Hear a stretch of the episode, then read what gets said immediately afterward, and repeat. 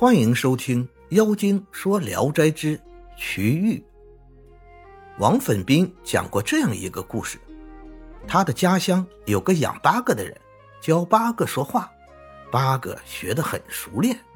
出门游玩，总是把八哥带在身边，相伴已经好几年了。一天，这个人将要经过山西绛州的时候，盘费已经用光了。这人很愁闷，没有办法。八哥说：“为什么不把我卖掉，送到王府去？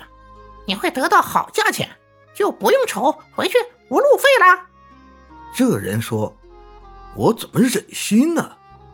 八哥说：“不妨不妨，你等到钱就赶快走，在城西二十里地的大树下等我。”这人听从了八哥的话。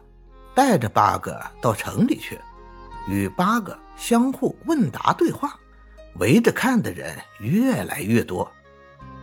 有个太监见到，告诉了王爷，王爷把这人召入王府，想买这只八哥。这人说：“小人与八哥相依为命，不愿意把它卖掉啊。”王爷问八哥说：“你愿意住下来吗？”八哥说：“愿意。”王爷很喜欢。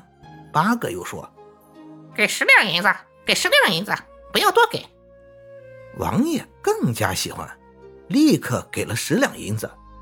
这个人故意做出很懊悔的样子，走了。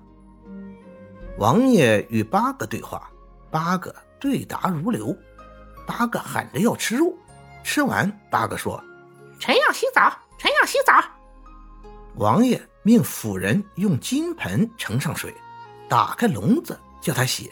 洗完后，八哥飞到屋檐上，梳理着羽毛，还和王爷喋喋不休地说着话。